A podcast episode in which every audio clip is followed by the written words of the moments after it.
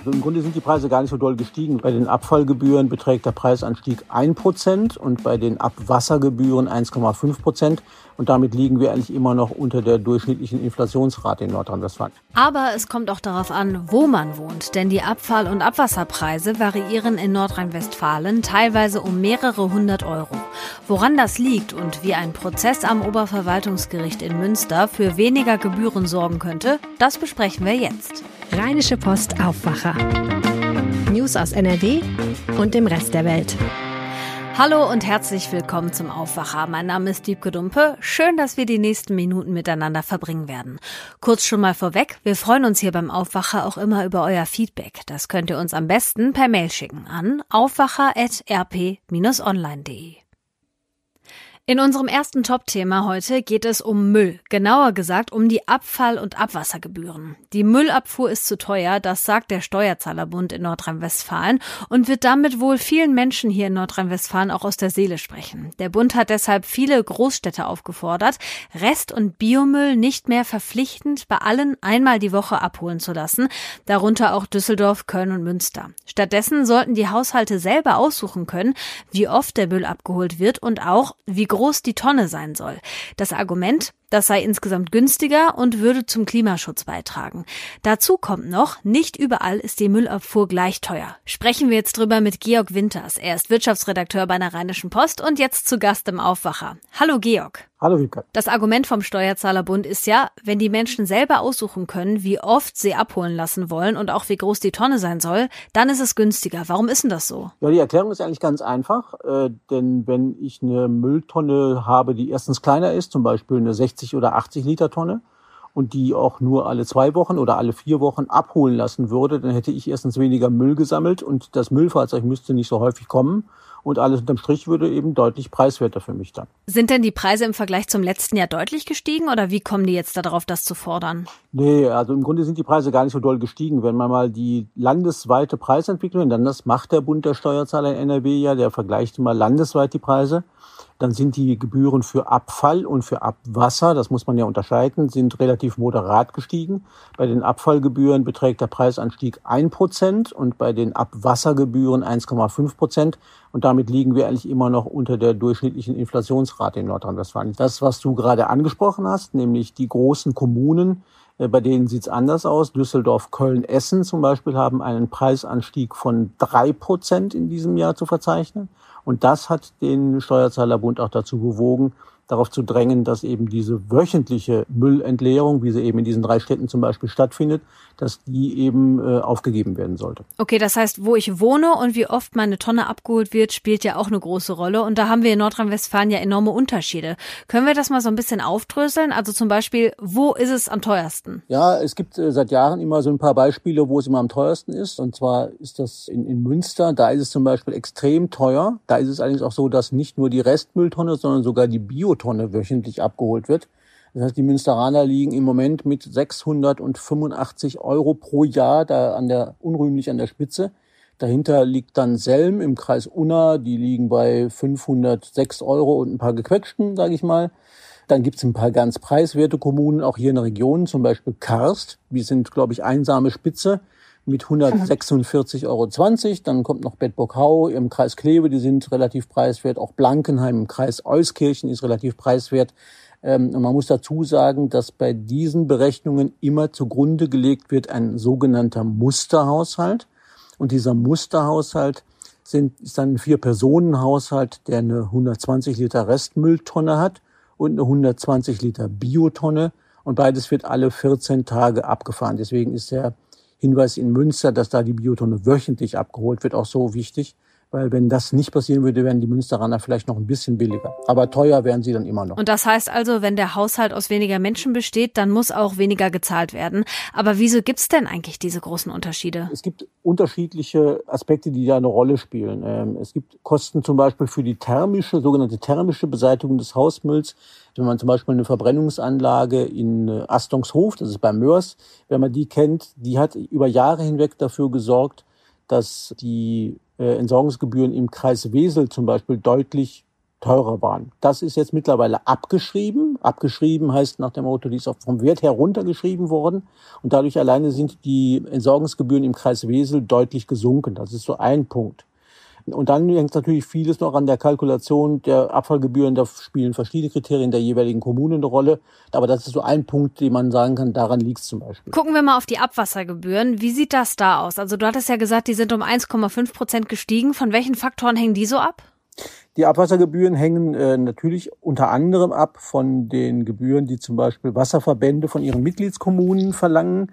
Äh, plastisches Beispiel dafür, das der Steuerzahlerbund genannt hat, ist der NIRS-Verband, der höhere Gebühren von den Kommunen verlangt hat. Das hat dazu geführt, dass zum Beispiel in Kempen die Abwassergebühren um 17 Prozent gestiegen sind, in Strahlen um 12 und in Viersen sogar um 23 Prozent. Also deutliche Gebührenerhöhung allein schon deswegen, weil die Wasserverbände ihre Gebühren äh, erhöht haben.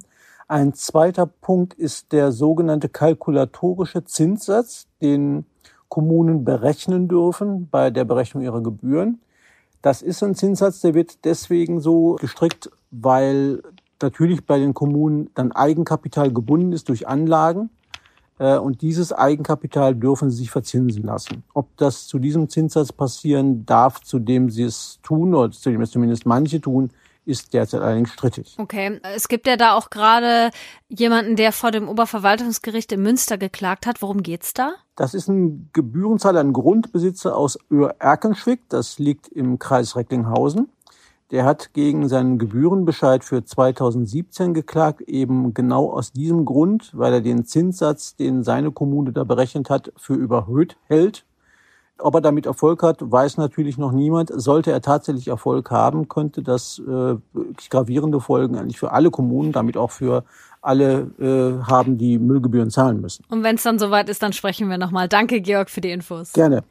Die Flutkatastrophe in NRW und in Rheinland-Pfalz hat verheerende Schäden angerichtet. Umso mehr freuen wir uns, wenn wir von tollen Aktionen berichten können, die die Hilfsbereitschaft und das Engagement der Menschen in Nordrhein-Westfalen deutlich machen. Wir haben hier im Podcast zum Beispiel schon über den Flutwein gesprochen. Das ist eine Hilfsaktion für Weingüter und Restaurants und die konnte bis gestern allein mehr als 2,5 Millionen Euro sammeln. Viele Menschen in den Krisengebieten sind noch immer angewiesen auf die Unterstützung von ehrenamtlichen Helferinnen und Helfern. Und da gibt's ja auch eine ganze Menge coole Aktionen. Eine haben Mareike und Timo Kissel aus Bonn ins Leben gerufen. Das ist eine Hotline, die Hotelzimmer an Flutopfer vermittelt. Meine Kollegin Lilly Stegner hat sie besucht und ist jetzt hier im Aufwacher. Hallo Lilly. Hallo. Was war denn die Idee von den Kissels? Die beiden waren, wie viele andere Leute, total schockiert, als sie die Bilder aus den Katastrophenregionen gesehen hatten und wollten unbedingt helfen.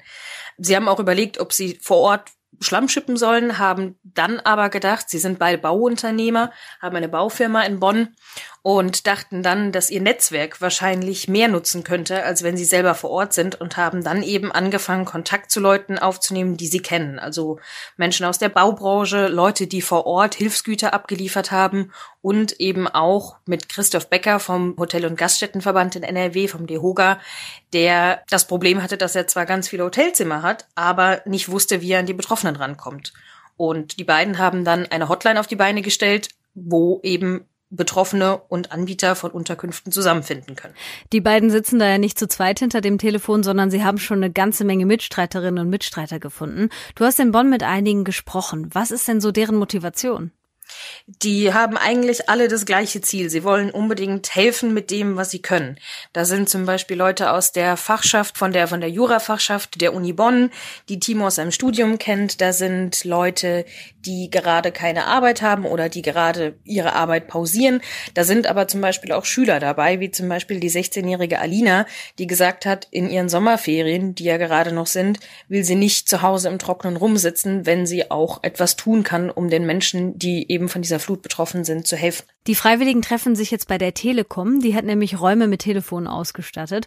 Und ja, die sind da jetzt auch schon ein paar Wochen im Einsatz. Lili, weißt du, wie vielen Menschen die bisher eine Unterkunft vermitteln konnten? Die konnten schon über 200 Menschen helfen, also mit Hotels, kurzfristigen Unterkünften, aber tatsächlich auch viel mit emotionalem Support, weil viele Menschen, die da anrufen, auch einfach mal mit jemandem reden müssen, weil sie schwer traumatisiert sind. Und Mareike Kissel hat mir auch erzählt, teilweise rufen da Menschen drei, viermal an, einfach weil sie mal fünf Minuten ihren Ballast abladen müssen. Und das äh, tun die freiwilligen Helfer in der Hotline eben auch zusätzlich zu der Vermittlung von Unterkünften. Ja, das kann ich mir vorstellen, dass der emotionale Support genauso wichtig ist. Welche Geschichten oder welche Schicksale sind denn bei dir jetzt besonders hängen geblieben? Da war zum Beispiel eine Geschichte, die Mareike Kissel sehr bewegt hat, von einer Rollstuhlfahrerin, die seit Wochen in ihrem Auto lebt, weil sie keine Unterkunft hat und die erzählt hat, dass sie eigentlich gerne einfach nur mal wieder eine warme Dusche nehmen würde. Ähm, Alina, die Schülerin, die unter anderem in der, in der äh, Hotline arbeitet, hat auch erzählt, sie hat mit einer Familie gesprochen, denen eine Unterkunft in Ostfriesland zugesichert wurde. Und als sie dann da ankamen, zwei kleine Kinder im Gepäck, eines davon mit einer Lungenentzündung erkrankt, wurden, war die Unterkunft dann schon belegt und sie standen quasi da und wussten nicht, wohin mit ihnen. Und äh, die Leute in der Hotline konnten denen dann Gott sei Dank schnell eine andere Unterkunft vermitteln, aber sind eben wirklich schlimme Schicksale, die die Menschen da in der Hotline ähm, ja auch hören und das bewegt dort alle sehr und motiviert sie natürlich auch weiterzumachen. Ach krass, ey. Ja, ich kann mich erinnern, dass die Stadt Bonn und die Oberbürgermeisterin Katja Dörner recht schnell nach der Flut auch so eine Hilfe-Hotline eingerichtet haben. Ähm, arbeiten die Kissels denn mit der Politik in Bonn zusammen? Äh, sie versuchen es. Die Hotline, die die Stadt Bonn aufgestellt hat, die wurde nach ungefähr einer Woche auch wieder abgeschaltet. Ähm, die Kissels würden diese Hotline, die sie geschaffen haben und das ganze Netzwerk mit den Freiwilligen und allem drumherum auch gerne abgeben, weil sie ja selber auch eigentlich einen Job haben und die Menschen, die freiwillig in dieser Hotline helfen, eigentlich ja auch andere Beschäftigungen haben. Bisher konnten sie aber an keine offizielle Stelle kommen, die ihnen das zusagen konnte. Und Mareike Kessel ist da auch ein bisschen enttäuscht von Ministerpräsident Laschet, weil die Hilfen für die Flutopfer teilweise sehr bürokratisch sind, schwierig zu bekommen und sie als freiwillige Helfer sich da nicht wirklich unterstützt fühlen. Ja, dann hoffen wir mal, dass da noch was kommt von offizieller Seite. Wie ist denn das jetzt, wenn die Schule und dann auch die Uni wieder losgehen und die Freiwilligen dann weniger oder auch gar keine Zeit mehr haben? haben. Steht das Projekt dann auf der Kippe? Natürlich gibt es viele Leute, die dann wieder zum Beispiel zur Schule müssen, aber es gibt ja auch einen großen Kreis von Freiwilligen, die da helfen. Also äh, da ist jetzt die Hotline nicht akut in Gefahr. Und wie gesagt, sie versuchen natürlich auch andere Menschen dafür zu gewinnen, dass diese Hotline an, in offizielle Hand kommt. Und ja, sie hoffen eben einfach sehr darauf, dass ihre, ihre Rufe an die Politik und an die offiziellen Stellen bald erhört werden. Danke, Lili Stegner, für die Infos. Den Kontakt zur Unterkunftshotline für Betroffene und Wege, wie ihr die Hotline unterstützen könnt, findet ihr in den Shownotes zu dieser Folge. Die aktuellen Nachrichten aus Düsseldorf, die bekommt ihr jetzt von Antenne Düsseldorf. Hallo, wir sprechen heute über die Corona-Lage in Düsseldorf und über das Impfen und dann geht es noch um die Fischerstraße bzw. um die dortige Verkehrssituation. In den Düsseldorfer Alten- und Pflegeheimen werden viele Menschen bald ihre dritte Corona-Impfung bekommen. Die Gesundheitsminister von Bund und Ländern hatten sich darauf geeinigt, dass es diese Auffrischungen ab September geben soll. Ziel ist es, besonders betagt oder pflegebedürftige Menschen vor dem Winter noch einmal zu schützen. In Düsseldorf bereitet man sich jetzt darauf vor, so Stadtdirektor Burkhard Tinsche. Er geht davon aus, dass die Auffrischung ähnlich ablaufen wird wie die Impfung in den Heimen zu Beginn des Jahres. Sobald die entsprechenden Freigaben da sind, werden wir das natürlich auch machen. Sie wissen, dass im Kontext der Heime ja nicht im Impfzentrum geimpft worden ist, sondern auch mobil. Und davon gehe ich bei der dritten Impfung auch aus, dass man nicht die Heimbewohner in ein Zentrum fährt, sondern zu den Heimbewohnern kommt. Darauf bereiten wir uns vor. Und sobald die Freigabe erfolgt, werden wir das auch machen. Auffällig in der Düsseldorfer Statistik ist aber auch eine ganz andere Altersgruppe. Nach den aktuellen Corona-Zahlen sind sieben von zehn Neuinfizierten jünger als 40 Jahre. Viele von ihnen seien direkte Urlaubsrückkehrer, so Stadtdirektor Hinsche. Wegen der vergleichsweise entspannten Lage in den Krankenhäusern gäbe es hier aber im Moment noch keinen Grund zur Sorge. Über 260 Menschen haben sich inzwischen im Impfmobil der Stadt gegen Corona impfen lassen. Das hat eine Stadtsprecherin auf Anfrage von Antenne Düsseldorf gesagt. Die Details von Antenne Düsseldorf Reporterin Alina Lietz. Geimpft wird mit den Impfstoffen von BioNTech Pfizer und Johnson Johnson. Laut der Stadtsprecherin wählen die meisten Menschen den Impfstoff von BioNTech Pfizer. Etwa ein Fünftel nimmt den Impfstoff von Johnson Johnson, der nur einmal geimpft werden muss. Das Impfen am Impfmobil geht ohne Termin, sowohl für Erst- als auch für Zweitimpfungen. Heute steht das Impfmobil von 10 bis 19 Uhr auf dem Shadowplatz. Die Fischerstraße in Düsseldorf ist für viele Pendler aktuell ein Problem. Höreranfragen dazu hatten wir an die Stadt weitergeleitet und jetzt Antwort bekommen. Es wird kritisiert, dass durch die Fahrradspur nur noch eine Spur für die Autos bleibt, was stadteinwärts zu Rückstaus bis an die Stadtgrenze führe. Von der Stadt heißt es jetzt, dass dort ein neuer Radweg geplant sei, der wieder zwei Fahrspuren für den Autoverkehr zulasse. Gleichzeitig prüfe man, ob die Spur auch schon früher wieder für Autos freigegeben werden könne, da die Planung für den dann kommenden neuen Radweg noch einige Zeit dauert. Und soweit der Überblick aus Düsseldorf. Mehr Nachrichten gibt es auch immer um halb bei uns im Radio und rund um die Uhr auf unserer Homepage antennedüsseldorf.de. Und das hier ist heute auch noch wichtig. In Leverkusen hat das Landesamt für Natur, Umwelt und Verbraucherschutz jetzt Entwarnung gegeben. Nach dem Brand in der Sondermüllverbrennungsanlage im Camppark sind keine gefährlichen Rückstände in der Umgebung gefunden worden. Gemüse aus dem eigenen Garten kann also wieder gegessen werden, aber man sollte es vorher gründlich waschen. Das Lahnhof weist außerdem darauf hin, dass Wasser aus der Regentonne vorsorglich in der Kanalisation entsorgt werden sollte. Wer einen Pool hat, sollte das Wasser austauschen und einmal durchfiltern. Auch die Spielplätze sind wieder freigegeben, einige müssen aber noch gereinigt werden. Wie geht es mit den Schulen nach den Ferien weiter? Über diese und weitere schulpolitische Fragen wird NRW-Schulministerin Yvonne Gebauer am Vormittag auf einer Pressekonferenz in Düsseldorf sprechen.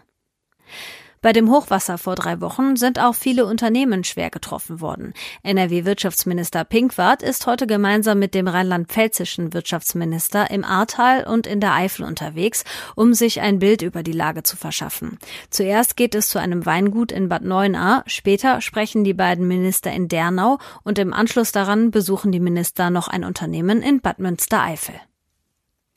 Den Kulturtipp zum Wochenende, den bekommt ihr heute von Kulturredakteur Lothar Schröder. Was haben wir in Pandemiezeiten nicht alles angestellt? Manche haben sich Haustiere angeschafft, andere haben Sanskrit gelernt oder die Freude ausgerechnet an den Brettspielen entdeckt, die uns früher doch als familiäre Folterwerkzeuge galten.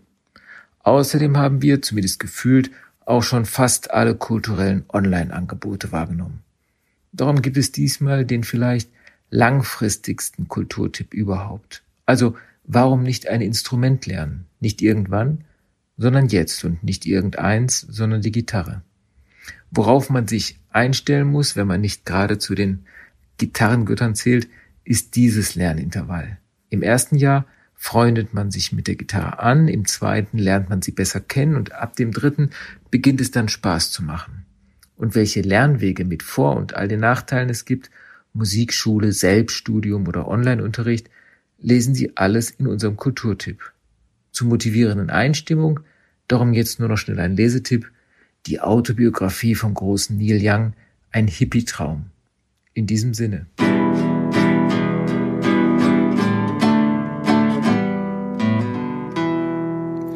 Und zum Schluss gucken wir noch auf das Wetter. Überwiegend grau und stark bewölkt ist es heute. Ab und zu zeigt sich auch mal die Sonne. Ihr müsst mit Schauern rechnen. Lokal kann es auch Gewitter mit Starkregen geben. Gegen Nachmittag lockert es von Südwesten her auf. Maximal 21 bis 23 Grad sind drin. Morgen am Samstag dann ähnlich warm und ähnlich grau. Viele Wolken sind am Himmel. Im Laufe des Tages können Schauer und einzelne Gewitter aufziehen. Das war der Aufwacher. Schön, dass ihr mit dabei wart. Wenn ihr keine Aufwacherfolge mehr verpassen wollt, abonniert uns doch einfach im Podcatcher eures Vertrauens. Mein Name ist Diebke Dumpe. Ich wünsche euch ein tolles Wochenende und sage Tschüss, bis zum nächsten Mal. Mehr Nachrichten aus NRW gibt's jederzeit auf RP Online. rp-online.de